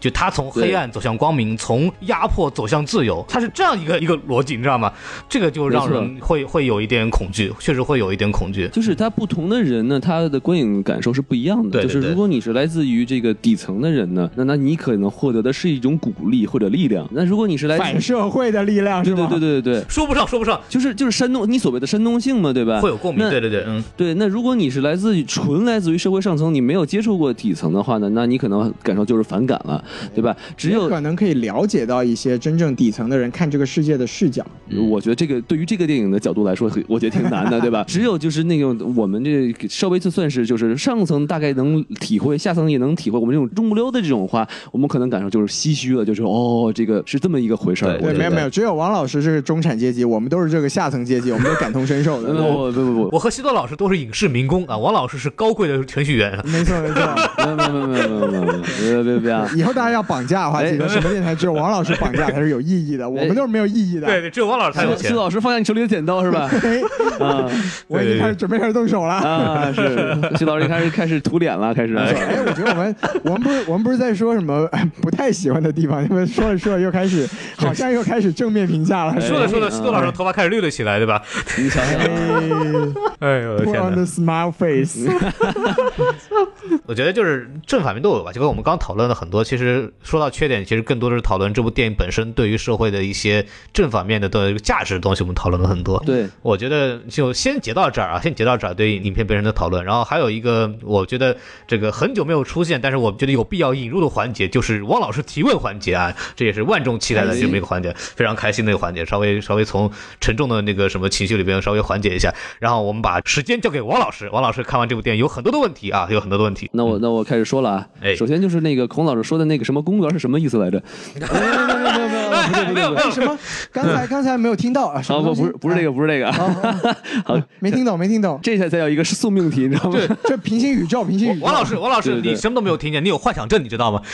哦，好好好，原原来刚我才那一段都是王老师自己幻想出来的。嗯，厉害了。好， 那我我再好好问啊。就第一个问题就是，其实大家看完这个电影，应该可以发现啊，小丑或者说 Arthur 记忆里他笑过两次。第一个呢，是他他当他还是小丑这个职业的时候，职业小啊，丑，这是职业小丑的时候，哎，然后他听了一个好像有人在开那个侏儒的玩笑，没错对吧？没错然后他就是笑了一个非常非常怪的一个笑声，就哈一个笑声。另外假，笑男孩儿。哎，对，然后同样呢，就是他在那个就是听单口相声那个俱乐部的时候呢，他也是看到别人都笑，他也就哎哈笑了一遍。对对就这个笑声和他的癫痫症的那个笑声是不一样的。强行尬笑那是。对，就这个笑声好像听起来更让人感觉到不安感，更像是一个一个一个坏人。但实际上那个时候呢，就是他并没有进入他那个最低谷嘛，对吧？是是所以我是就想跟两位老师讨论一下，或者请教一下，这两种小声有什么不同，或者他们的意义又是什么？他一个呢是配音的啊，还有一个是自己笑的啊，他就这样哎好嘛，抛砖引玉一下啊，对，首先这两种笑容肯定是有区别的嘛，就是一个就是小丑的这么一个疾病式的笑容，这个在小卡片也解释的非常清楚啊，它就是一个在情绪受到强烈波动以后不能控制的笑容，这是非主哇，动孔性老发师，你布们的，现在宾馆里的小卡片还说这种东西？ 让你开心吧，让你开心吧，对吧？对。啊对，愉悦嘛，愉悦嘛啊，这个是大家比较明白的这么一个点。然后这种笑容的几次发生，其实都伴随着小丑的人格也好，或者是剧情走向了一个进一步蜕变的这么一个一个阶段啊。这个我们之前也稍微讲了一下，几次受到情绪严重波动的一个不受控制的笑。刚刚王老师说的另外一种笑容呢，就是他在俱乐部里边和他在那个更衣室里边两个笑声，明显是他主动发出的。他主动发出为什么呢？因为在我理解，亚瑟这个人本身是缺乏幽默感的，然后他其实也成为不了什么喜剧演员。这个事情最扎心的就是他妈对他吐槽。你想，一般来说这种时候，那个母亲应该是鼓励努力一下可以的。然后我觉得你很好笑。这个即使在这个致命玩笑这个漫画里边，其实小丑的那个妻子也是在扮演这样的角色，就是说，我觉得你非常好，你的笑话我都觉得很好笑，你努力一下，你可以的。但是他妈在这部电影里边就说。啊，你要做喜剧演员，那么前提是你得好笑啊！ 他就是好嘛对他有这么一个桥段，那是就说明他本身是一个没有幽默感的人。他妈应该问的是你拜哪个师傅呀？是不是？啊对对对你是你是哪字科的是 吧？八千块钱那个发票留了吗？对吧？你能是文字科的吗？是吧？你这个字儿是不是被去了呀？对吧？ 好，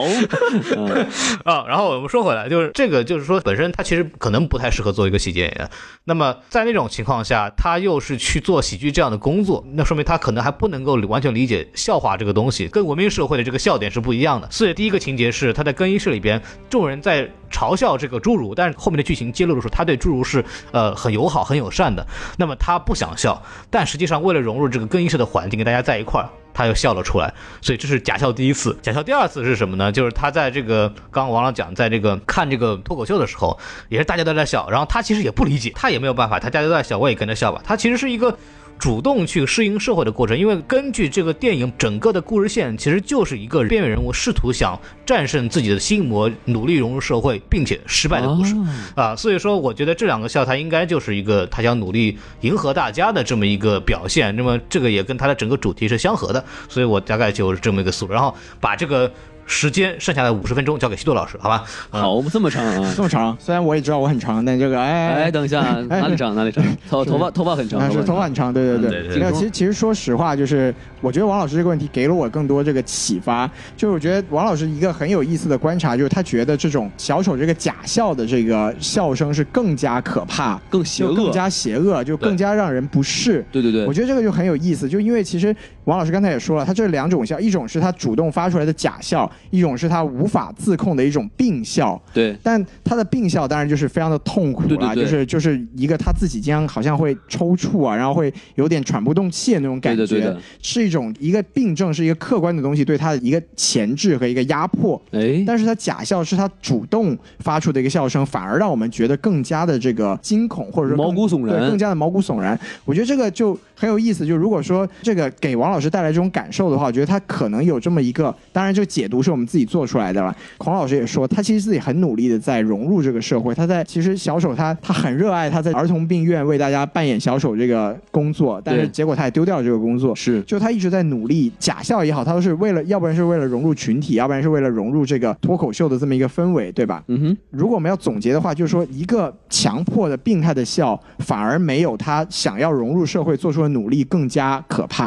嗯也就是说他，他想要努力去融入社会这件事情本身很吓人。哦这个我觉得在这个电影里面，其实这个表意我觉得非常的有意思，很哦有就意思，所以我就说是王老师提出这个问题之前，我其实是没有思考过这个方向的。嗯嗯，但其实我觉得这个电影还有一个很有趣的地方，就是因为刚刚孔老师一直说他其实是没有喜剧天赋的。对，然后这部电影有一个很重要的一句话的题眼，就是 “You are not funny” 或者 “This is not funny”，就是嗯其实不停的有人在跟他说这句话，就包括刚才孔老师说他的母亲说你又不好笑，你做什么喜剧演员？哎然，后结果他最后他母亲对他这一部分的压迫导致的结果就是他把他的母亲给杀了。是，当然，他也是因为觉得他所有的悲剧始作俑者都是他的母亲，就可见当喜剧演员的母亲多不容易，是 吧？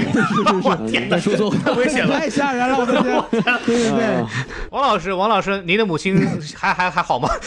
嗯，我觉得我我我挺幽默的， 就我没事儿， 太可怕了，对。您上过一回《笑傲江湖》之后，你妈是不是把一个玻璃杯打碎了？没有没有嗯没有，我妈给我报以热烈的掌声啊， 说明我母亲的求生欲很 强，是吧？对对对对为了活下去，无所不用其极，是吧？呃，这开玩笑，开玩笑，我们说回来， 嗯，就包括他在最后，在这个 Murray 的这个秀上面，也是他说了一个，哎，就很不恰当的一个东西。然后现场的人，包括 Murray 就跟他说，This is not funny，就是你你不能拿这个作为笑话。对对对然后当时他当时发表了一段很长的这个言论，就说你们这些精英阶层，你们不仅决定了什么是对的，什么是错的，你们还要告诉我们什么是好笑的，什么是不好笑的。哎，对，所以就是说，他一直是说，在这个好不好笑这件事情上，他一直在强调说，精英阶层和这个贫困的这个中下阶层的一个分离感。对，所以就就是说，说回我们刚才王老师说的这两种笑，我就觉得特别有趣的，就是当他努力的想要融入这个社会的时候，他反而是更加恐怖的。这电影可能从这个角度来说，他也在表现出这个社会是很病态的。对，这个上层阶层对这种贫下的阶层的这种人的，不仅是没有同理心，而且对他们的生活方式、对他们的思维方式都进行了很多的这种钳制和一个控制。对，所以就是从这个笑声，我觉得这个王老师提出这个问题之后，我觉得可以解读出这些东西。我觉得啊，王老师这个问题提的特别有水平。可以可以可以。对其实西子老师这么一解释，我反而又有另外一种想法哎，，你对吧看我？们这个就特别特别的有建设性，对你不想对？想，就是首先我觉得啊，就是你看他的那个笔记上，他其实写的是笑话，没错，对吧？那么他其实写的那句话，我不知道你还记不记得，还画了一个笑脸，哎，就是说什么呃，如果你有精神疾病，其实别人期望的你你正常的表现，像你没有病一样的表现，哎，就这是其实你这句话，他我认为他写的这是个笑话，但其实你读完反而会让你更难受。是是是，就像他在那个莫瑞的那个节目上，他说的那个笑话，那嗯没是错说什么好多人死了还是怎么对样？他，他说以有一个那个警察的妈妈接到这个通知说啊，你儿子被车撞死了。对对对对对对，然后是然后然后别人就说，哎，这个不好笑，对不对？没，错没错。哎但其实他其实真的是在讲笑话哎，他觉得这个好笑，对所以我觉得为什么我会觉得他的笑声很邪恶，因为他可能觉得这个笑声是一个。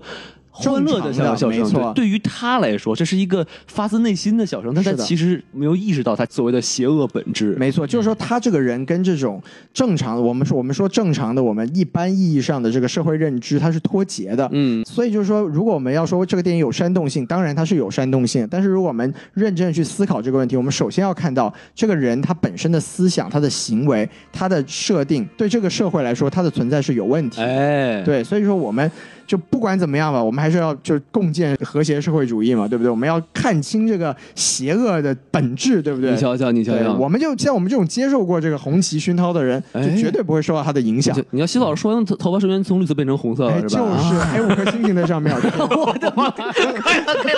哎了，可以了，可以了，可以了！哎呦我可的能天！蛋花可能是那个。我的天啊，西红柿大花汤。对对对，哦我觉得这个问题对讨论的特别好，哎，特别喜欢。对对，其实因为我因为我相信我们并没有过度解读，我再补充一句，因为在这个电影上映之前，其实他在做宣传的时候，他就说这个花 Queen Phoenix，他其实设计了好多种笑声，没错没错，对然后导演专门就选了这几个笑声让他来去演，哎所以他真的是刻意要表达这种笑法。是是是是是，我想起来，就是这个笑容第一次发生的时候，我记得他们在嘲笑这个矮人，也不是矮是矮人笑话嘛，就嘲笑这个侏儒的这这个部分以后，他是笑着走出更衣间去上班，然后一走出更衣间，突然就停下来了，说明他就不是真的想笑没错。对，这也是个很有意思的细节。没错他不是。真正的快嗯乐，是没吧错？哎，他不是真正， 是是 是，的保护色哎染。呀呀没错哎呀哎听你也听不会，来你也会，你也对会对好，对好童老师，你下一句啊。没听过这 歌，王老师这个问题算解答完了，特别好。然后我们来说下一个问题，王老师啊，交给你了。好嘞，好嘞，下一个问题啊，就是说，其实我觉得很多人都跟我抱有同样的疑问，就是说，首先小丑就是这个 Arthur 和这个汤马斯·韦恩，他到底是不是亲子关系，哎对吧？因为是毕竟他们没有做亲子鉴定嘛，没是错吧没？错啊哎，对所以说我就真的很好奇，就是说他到底是不是亲兄弟？因为我觉得，如果说这个电影它完全是一个开放式的话，我相信它还是会有一些蛛丝马迹去推理出一些就是结论的。哎，我嗯，我不知道两位老师怎么看。我先去问一下马季，好吧？啊，那个好 嘛，那我问朱时茂啊，那我问朱时茂哎啊。陈佩斯、西多老师去问啊啊，哎，光头还是孔老师去问比较合适。 嗯，我怕他自卑，我怕他自卑啊。对，嗯，你然后别多了两根儿啊，哎，嗨，是属于中分了啊。但孔老师去问马季也有点吓人。啊我这比较吓人，这这是最吓不人在的。不在不在了嗯不在了，呃对，马季对先马生不马季在了。老师，对对，你嗯你 小心点，孔老师来找您了。 我天哪！我买的单程票还是怎么着？嗯好嘛，嗯， 对，是我我我觉得是这样，就是这个事情非常非常有意思。先说一个插曲，就是大家如果听过我们的前瞻那个节目的话，小宋老师呃透露了这个可能性，对吧？在这个节目里面说说有一个泄露剧本啊，怎么怎么样。然后小宋老师在说这句话的时候，我以他的人格担保呢，啊，可能也不值钱吧，但是 尽量还是以他的人格担保呢，我觉得您以您的头发担保就就值啊，对，钱了。好好，我以我的头发担保了，他应该不是真的知道剧情怎么回事儿啊，不是剧透。为什么呢？因为等那个电影上映之后，我从香港回来，突然问我说：“哎，孔老师，是不是我说的那个他是私生子这个事儿真的在电影里面有？”我说有啊。我他说我操！ 太吓人了。啊听我们节目的时候，小宋老师这个我操这个这个也非常熟悉，啊是吧？其实其实小宋老师说的更多是 fuck DC，最近开始说 fuck Marvel 了啊，这个 fuck Marvel 了，就转向了，转向了。嗯，嗯，对，然后所以说这个事情非常有意思啊。然后说回来，这个问题就完全是看你怎么去解读这件事情了。是的呃，如果我们相信这个他的一般在电影里边的艺术手法的话，因为我知道我们在电影里边。呃，几乎所有的幻想镜头到后来都是有解释告诉你是幻想镜头的。那么嗯对，之后还会有一个结尾的争议问题，我们一会儿可以聊一下这个事情。那么这种情况下，我们可以认为是确实是如托马斯·韦恩所说，他的那个母亲是个幻想症，然后你是被抱来的，怎么怎么样，有档案都做好了，然后也并没有在这个情节里面明显的说有说这一段是虚构的。从这个角度来讲，当然这个是成立的。那么就他们两个其实根本没有什么什么亲兄弟关系。但是你从整个电影，我们刚刚一直在强调的这个所谓的底层视角的这么个过程来说，那么托马斯·韦恩的形象在这部电影里边其实是偏负面的。那么，对，从这个角度来理解，那么是不是有可能？哦，刚刚我们也反复说过这个问题，是不是所有的档案都是伪造的？然后托马斯·韦恩就是一个伪善的富人，因为这个里边其实提到电影里边我们还没有提到的情节，就是《摩登时代》这部电影其实非常有意思，因为《摩登时代》如果大家对卓别林了了解的话，这部电影其实是一部非常反映卓别林的这么一个思精神内涵的这么一个故事，因为讲的就是一个流水线工人被资本主义这个分工啊，这个流水线这个自由经济所迫害的这么一个工人，因为这个东西那个个卓别林在呃职业生涯晚期跟那个我国中外的总理呢进行接见啊，这个是一个题外话了。但是说的东就是这个底层人民被一个资本主义压迫的这么一个故事。那么这部电影在故事里边是在这个剧院里边播放的。那么剧院里边，托马斯·韦恩为首的这个腐朽的资产阶级们啊，正在看这部电影，非常欢笑的去看。那实际上，他这部电影是非常悲剧的一个故事内核，但他们是当做一个喜剧片来看，在很开心的在看。但是剧院外面有大量的卓别林这个角色所代表的底层阶级在那抗议，但是托马斯·韦恩的这个形象还是一个我在欣赏这部电影的这么一个形象。那么从这个角度来讲，那么他的形象的这个所谓在电影里面故事里面的负面的所谓的反派性是非常明显的。所以从一个批判这种人物的角度来讲，那他可能是伪造的这么一个角度。所以就两种角度，我觉得都是有解读空间的。其实我感觉，就如果他们真的真的是亲兄弟的话，或者说这个小丑认为 Bruce Wayne 是亲兄弟的话，那其实这个就很容易解释为什么小丑和蝙蝠侠一直相爱相杀了，对不哎对？呀哎呀哎呀嗨！哎哎，这别提了，这个事儿，这个 DC 粉丝们表示非常的愤慨啊！这个我也遇到是过吧相关的，这个话题我们可以交给西多老师来讲。嗯，您来说一说。其实这个我没有什么可说的，我觉得这个电影就是像这么一个情节点，怎么样去解读都可以哎。就包括档案，我们刚才讨论了很多次了，就包括就是我们刚才一直没有提到一个细节，就是他小丑最后看到了一张他母亲年轻时候的照片儿。是还挺漂亮的，啊对对对，然后后面那个就写了一句话说，我喜欢你的笑容，然后嗯落款是那个汤姆斯韦恩的首字母 T W。哎，对，所以就说，如果这个是真的话，那当然，你说我如果是一个对我的员工写这么一句话，好像也不一定有什么很大的问题，对不对？呃，但你但你在这个电影里面出现，它就似乎是要作为一个佐证来存在，所以说你要是这么去解释，好像也可以。不一定是汤姆斯·韦，韦恩啊，不一定汤姆斯·韦恩，可能是戴华纳，对 不对？可能是嘛，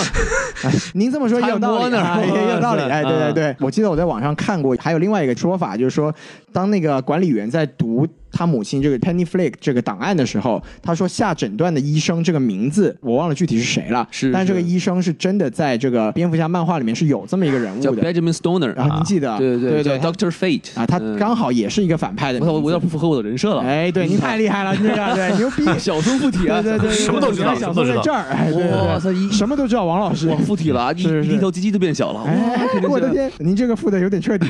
是是，是，哎呦，怀里还做了一个学姐是吧？哎太吓人 了，怀中抱学姐是吧？是是，这个跟剧情映射的嘛，就我们每个人都戴上了小松的面具嘛。对对哎，我的妈呀！对， 所以就是说，就是说，总的来说，就我觉得这个问题，说实话。嗯，解读的方法哪个角度都可以，但我觉得它也不是这个电影想讲的重点吧，它嗯对它对更对像是一个和这个呃蝙蝠侠的这个宇宙串联的这么一个一个过程而已。您要觉得它有，它是也行；您要觉得它不是，但反正我个人是觉得说、呃还是不是的可能性居多了。就如果嗯说我们还要幻想这个小布鲁斯以后要变成蝙蝠侠的话，我觉得可能不是的可能性还是大一点的。嗯嗯嗯就是以王老师刚刚角度，所谓蝙蝠侠和小丑的相爱相杀这个事情的话，我觉得跟这部电影的创作的起初的这个想法是严重不符的，所以说呢没，错这个角度来说也不是特别的，呃，就能搭上啊。嗯，因为我感觉就是说他们那个厕所那段那段戏啊，哎，就是我我能感觉到就是那个汤马斯·韦恩那个演员啊哎，如果他不是说刻意的话，我真的感觉说他是完全觉得他和这个 Penny 的这个感情是都是他臆想出来的，是因为我觉得如果他真的做了这么恶心的事儿的话，哎啊那他其实应该是有一些稍显愧疚，稍是哎显吗愧疚或者有一些比较反应的，对不对？反正，但是他就是说，一听到这个名字之后呢，他就是觉得感觉好像无所谓，就感觉哦，就就就这破事儿啊，又像是来一了个。笑话一样。对对对对哎。对，感觉啊，所以我感觉其实我个人更觉得没有其血实缘是没哎有没有血血缘缘关系，对，哎您还是觉得汤汤马斯是个好人是 吧？没有没有不觉得他是好人，但是我更觉得就是有一些呃言论嘛，嗯哎就是大家觉得可能是说啊，他也肯定是改了那个呃安娜海姆医院的这个对，是是阿阿海卡姆，阿卡姆安娜海姆那是迪士尼啊，另一个公 司啊。说错说错是说错说错啊！说汤马斯·文恩改了这个阿卡姆医院的这个档案，我没错觉得没错可能有一点点过分的呃过分解读读了是吧？对对对对嗯，您想怎么想都可以吧。没错没错。哎，没有定论啊，哎不，知道能不能这样能不能让您满意啊？还这个行答案还，行还行啊哎！厉害了。刚我刚刚查了一下，托马斯·韦恩这个演员叫布莱特·卡伦，然后呢，他演过《蝙蝠侠：黑暗骑士崛起》。哇哦，对，他演过谁呢？这安妮海瑟薇那个猫女，不是一开始拐走了一个议员吗？啊、就是她。啊，对，啊，被 拐被拐走的汤马斯·韦恩，对对对对非常有意思。嗯，就是他当了市长之后，又又成功成为了议员，是吧？厉害了啊对哎对恭喜他啊对对行，那我那我再问第三个问题吧。哎好嘞还有一个，就是刚才我打分的时候，我也说来着啊，就我不是很喜欢这个结局，哎哎因为我其实一一直以为就是大大概故事到了，就是小丑成为了小丑，哎，就可以结束了。您还是觉得它是个起源故事？对对对，更觉得它像一个起源故事，当然这可能也是我非常肤浅的原因啊。哎哎，大家请大家不要喷我啊。没，但没其没实小小宋老师，您这样没有问题的，好嘛，我就整小宋老，毕竟我戴着小宋老师面具嘛，是对吧？是是，啊，就是我其实想跟大家讨论一下，就这个结局是什么意思？就是为什么画面一切，他就从这个万人膜拜的小丑又变回了一个精神病人啊？他在在那那儿又开始笑，然后呢，并且还有一个医生在那问他，然后他又踩着血脚印儿跑了出去，好像把这个人杀了。就感觉这到底是怎么什么意思？我想听听老魏老师的想法。哎，王老师这个问题又问的非常好。其实我之前也没有特别的去思考这个问题到底是什么一个意思，但是王老师这么一提起来，刚刚想了一下，就是。很有可能这个事情，整件事儿 就是他想象的，他感、哦就感觉就是很像他内心在经历了这么一个过程，这辈子就被抓进去之后，他就没有被放出来过。在这个电影的前半部分，其实也有闪回他在这个精神病院里边的这么一个状态嘛，对吧？然后对因为大家我们刚刚也聊了很多，包括有很多影也聊了很多关于电影里边的什么是真实的，什么是虚构的这样的故事。先不说那个血脚印怎么回事，我们就先说他走出空间以后，感觉是彻底的释放和自由。那么对比对他一开始在精神病院那种撞墙的那种状态，那么一对比，那么是不是他在脑子里边整个经历了这么一个他臆想的这一套小丑的故事之后，他的内心有一个升华？然后他变成了就是我们现在看到的小丑。然后就说到这个血脚印的事儿，那说不定把这个精神科的医生给杀死，然后走出了这个房间，然后面向那个大窗户那个那个阳光，完全就是一个从头到尾就是他整个脑子里进行自我进化的这么一个过程。呃这是我当我觉得有道时理看看完以后一个想法，嗯。其实我觉得空老师这个说的。呃，很有很有道理，为是什么呢？是因为如果他已经成为了一个小丑，哎，你就应该会把他就是当成就是我相相信大家都看过那个《沉默的羔羊》啊，啊，就这种人怎么对待？是把他什么捆起来，没错，没哎错，嘴都封上，对吧？对怎么可能让这么一个穷凶极恶的一个一个罪犯或者精神病患者是吧，和一个手无寸铁的黑老太太在一个屋子里待着呢？对不对啊那没有没有是个老太太 吧？啊，我我忘了是什么年年龄了，反正就是说一个、哎一个女士，好吧？哎，是是是， 对对对，然后我们一问这个人叫什么，我叫 Amanda Waller，哎，好嘛。串戏了，超串戏了啊！超级牛逼了，好吗？啊，说回来，嗯所以所说回来以，所以我想我想表达的意思就是说呢，就顺着孔老师那个意思来说，就他真的有可能电影里拍的这一切都是他脑中的一个臆想，没错，他是原地就直接就变成了一个小丑。原地幻想，哎，原地幻想，哎然后在大家没有反应过来就如何针对这种情况的时候，就已经他就已经痛下杀手了。哎，嗯，对这是我感觉比较合理的解释了啊。是，我觉得两位老师这个分析都非常的靠谱。就我觉得孔老师刚才讲的一个细节是很有意思的，就是他其实整个电影调色，其实它的气质是非常的一致的。对它只有两个地方出现过那种就是整个镜头都特别白、特别过曝的一个镜头，一个对就是最后的时候，就王老师说的结局，他在这个精神病院跟这个啊、呃黑人女心理医生在对话的这个过程，嗯他那时候整个环境是非常的白色，就是一个过曝的一个情况。对然后还有就是他在前面，就是他跟另外一个这个黑人女心理医生讲话的时候，谈就心的那对种，对，就是那个人就问他说：“你还你当时在这个医院里面什么什么什么的？”然后那时候就有一个闪回，就是他在那个医院里面用头撞墙的那么一个镜头。对对对那个时候也是整个镜头是就是很白的一个过曝的镜头，所以就很有可能只有这两个镜头是真实的，其他中间整段东西都是他臆想出来的。哎，就包括其实在这个电影里面有很多，你要是非要去说，其实是挺不合理的情节。嗯，就比如说这个汤姆斯·韦恩的这个这个府邸啊，怎么可能那么简单的就让一个随便的人进去了，然后就可以看到这个布鲁斯·韦恩，然后还可以动他，然后还可以哎，这么轻易的就搞定这个阿福，是不是？其实这个整个这个过程都。挺不可思议的，你如果这是真的话，然后包括他后面，你看他很顺利的就上了这个，呃，脱口秀的一个现场。为什么上脱口秀现场的时候，他可以把整支枪带进去，是不是？也没有人管他。对对对这些你要是非要去说这些东西都是真的话，它似乎有很多你不能解释的地方。但如果你用我们刚才这个这个说法去解释，就是它其实从头到尾都是他的一个幻想的话，很多东西就无所谓了。是。对，所以我觉得这个解读其实也是很有道理的。而且而且，其实你仔细想的话，就是刚才西老师提到了一个细节，就是电影里有一段，就是他拿那个墙撞，呃，说反了，拿那个脑袋撞墙，对吧？墙撞那个脑袋。 作用力与反作用力，没对错吧？哎，牛顿老师又出现了，是是是啊，呃，那个牛牛顿牛老师呢？不对，说说说哎牛牛老师，第一次上我们节目，是说过了，我 我突然牛牛老师也灵魂附体了啊！哎那我来低头看一下哈，哎我好，的天嗯回来熟啊，就是说在电影里，他其实也多次用脑袋撞过一些东西，没错没错比如说他在电话亭里面听到他被解雇了，撞电话脑袋撞电话亭撞电话亭，哎，然后呢，他想去那个医院里抢档案，对脑袋撞那个撞撞铁栏儿撞铁栏儿哎是吧？我觉得很有可能就是他其实真的是在撞脑袋，一边撞一边想，一是吧边撞一边想，哎，。我觉得真的是有哎，可能您这样个您这个想法也是很有意思，嗯，对嗯，脑袋撞坏了是吧？说白了，对对，瓦瓦特了，哎，瓦特老师是第一次上我们节目，哎脑子瓦特了是吧这？样，马季先生，马季先生，刚刚这个是牛顿老师，然后在那个西多老师边上的是瓦特老师，您认识一 下？可以的，可以的，仨死鬼这做节目呢是是是， 啊！ 对， 天哪！怪不哎得呦怪不得孔老师能找到马季老师，哎，什么给他安全了是吧？ 哎，这根本没在这，根本没这仨有，老哎 师。对，全都是我们啊没有没有没有自己想出来的我们一下，是是是，嗯， 我们有孔老师这个病得问题治啊，我也们有也病得治。也引发了一个非非常非常有建设性的一系列讨论啊，嗯嗯对对对，太可怕了啊，太是可怕是了。是，死鬼都出来了，嗯西多老师回答完了是吧哎，会，我讲完了，我讲完了，对。嗯嗯， ？OK，然后我们最后再说一个小问题吧，就是希斯莱杰的问题啊，就大家哎不可避免的，不可避免的会把这两个角色。呃，进行一个对比啊，明显都是首先都是都是小丑，那是肯定没有错的。包括两个演员都是一种就是体验派，真听真看真感觉，然后把自己投入角色里面，然后去表演。赶上希斯莱杰正好这个因为各种原因，肯定我觉得这个不用说，这个小丑这个绝对不是一个呃不单一原因来，最后他走向了这么一个呃自杀的这么一个过程。杰克菲尼克斯的这个他的哥哥啊瑞凡菲尼克斯也是。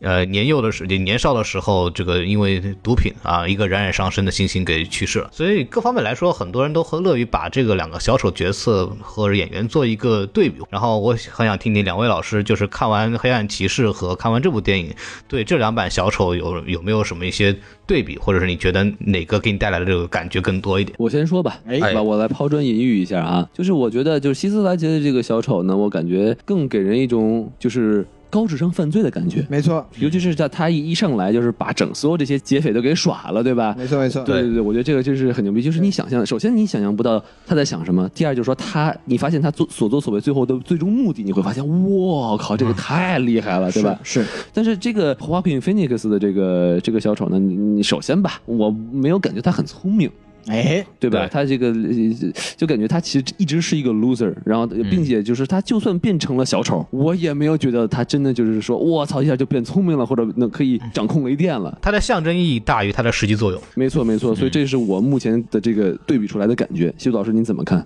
啊，其实我觉得确实就是从角色塑造的角度来说的话，这两个小丑确实，刚刚王老师总结特别好，就是他们不是一个角度的这种塑造方式。哎，就是诺兰版的那个，就希斯莱杰出演这个小丑，他更多的是一个就是犯罪天才的这么一个形你象。瞧瞧，对，而这一部里面的小丑，他主要讲的也是像我们刚才一直也说的，他一个孤独的边缘人士的一个心路历程的过程。是的，所以他们两个人的这种角色本身就很不一样。然后从塑造的方式的角度来说，其实希斯莱杰的小丑可能更外露一些，我觉得，因为他在整个和啊、蝙蝠侠这个对垒的直接对垒的过程中，有很多非常高光的表现。哎，就包括王老师说的这个一开始的这这一场这个犯罪戏份，然后包括他在跟这些一大堆这个黑帮分子谈判的这么一些一些过程，都是谈笑风生啊，对他都是哎，对对嗯对，谈笑风生，他是一个时刻散发出一个反派魅力的一个角色。对哎等会儿，但等会儿，是这部等会儿，等会儿停停停停停！哎谈笑风生，反派特质，你你们想说什么？哎，我没有没有没有，完全没有这个意思啊。 哎，危险了，危险他了，他是不断的这个展现出一个伟大领袖的这么一哎个这个，可以了，可以了，可以了！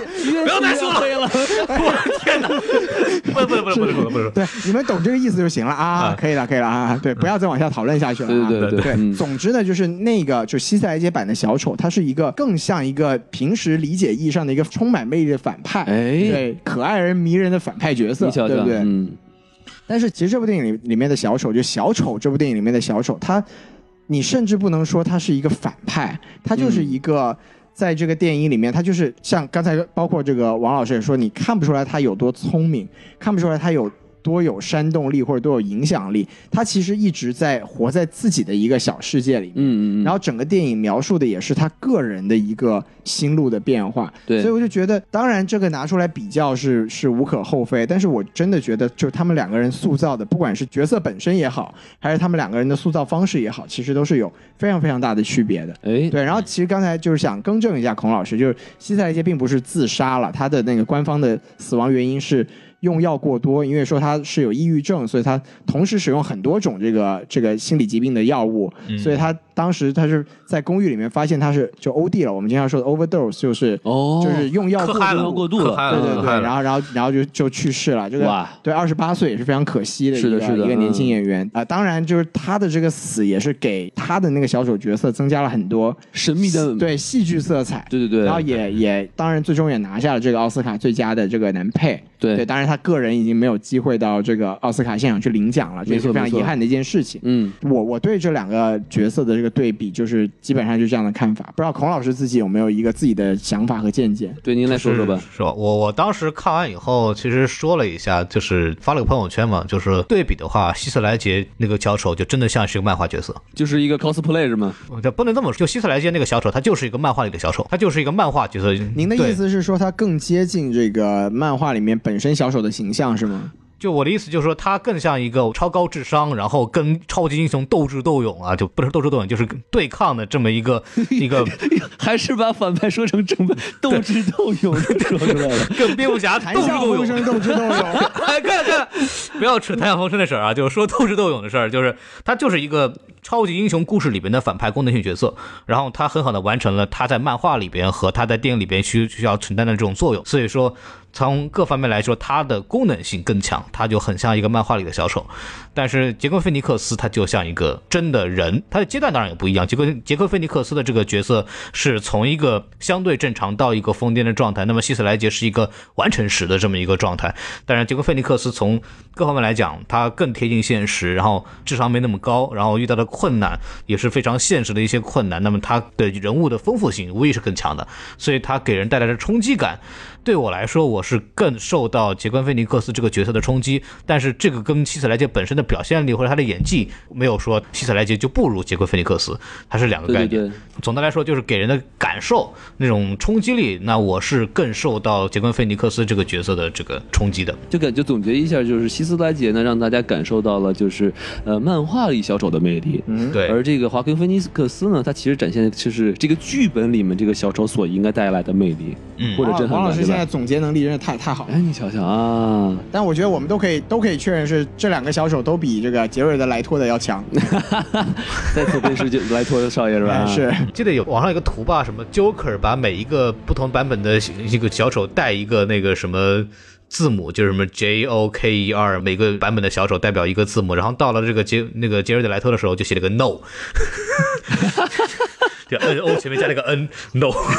对对对对，一个不对存在的小丑。对对哎，对，就没有没有这个人，没有这个人。今天聊差不多了吧？然后我哎觉得我是们的对销售也聊了这个东西，总结的也还算蛮比较全面的。然后还是希望大家啊、如果有机会看到这部电影的话，呃，希望心智健全的大家能够看一看这部电影。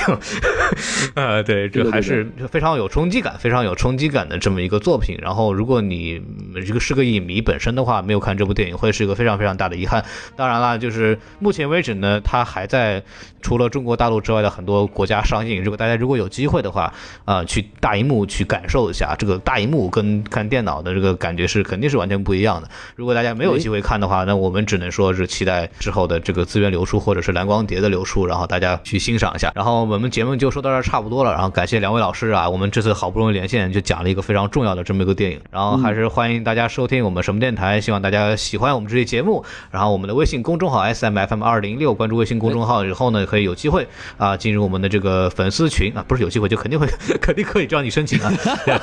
加加加机器人呃进入我们的这个粉丝群，然后跟大家去聊聊这部电影，包括其他的一些事情。我们今天节目就到此结束啊，然后跟大家说个再见，拜拜。拜拜，哎拜。拜。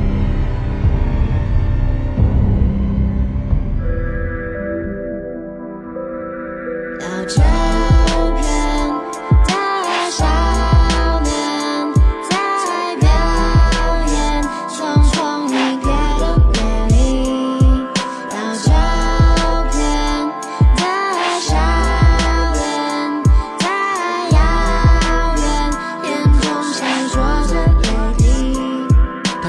少少的人物，我不去门路，成长的烦恼让他日益变得成熟，超爱出风头，捣蛋的凶手，渴望有天功夫的道理消融程度，时间在奔跑，有更多纷扰，曾经的篮球场盖了房，有了人入，做过的工作，没交的功课，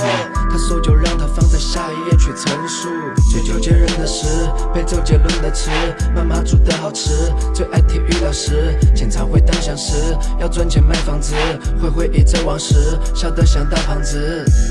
做过的白日梦没成真，汗水是有味道的纹身，被社会慢慢洗去纯真，小小人物的喜剧人生。照片在少年，在表演，匆匆一瞥远离。当照片在少年，在遥远，眼中闪烁着泪滴。他是一个渺小的人物，有一些自负。他走遍江湖，却不太懂人情世故。很多人照顾，也为很多人辛苦。说自己爱运动，可懒得不想走路。家人总吵架，从心里出发。美国加拿大，看世界有多大。洛杉矶看海，华盛顿看花，芝加哥去吹风，在温哥华成了家。他是个偏执的、激进的，会试着理解对立的，保持怀疑。他从来不是个清醒者，可很多决定他又做的那么轻易呢？代价让他每天过得如此拼命的，他也希望家人关系都是亲近的。他从来不相信一切会是天定的，小人物的喜剧都是夹着悲剧的，可他的决定从来都不会是卑鄙的。照片在少年，在表演，匆匆一瞥远离。当照片在少年，在遥远，眼中闪烁着泪滴。他是一个小小的人物，没学过武术，是生命到了明白家人需要保护，一生的赌注，身上的魅惑，而风云一路这一旅途并不孤独，流长的黑发被当成爆炸，情绪的崩塌，离开后又开始上架，Oh, 偶尔的胡闹被你开玩笑，分不清真假，但又感受得到拥抱。哎 Hey, afraid, so gotta keep it cool. Biking every day, riding all day round the hood. She afraid, drop out of school, walking every day, 给她转礼物。难受的时候不想 fake it，太多的 bullshit 不想 take it，姐妹我们一起给 fade it，小小人物心里来了 y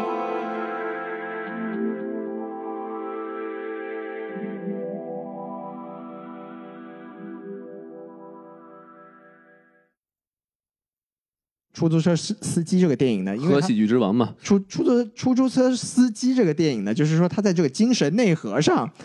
出租车司机这个电影呢，就是说他在这个精神内核上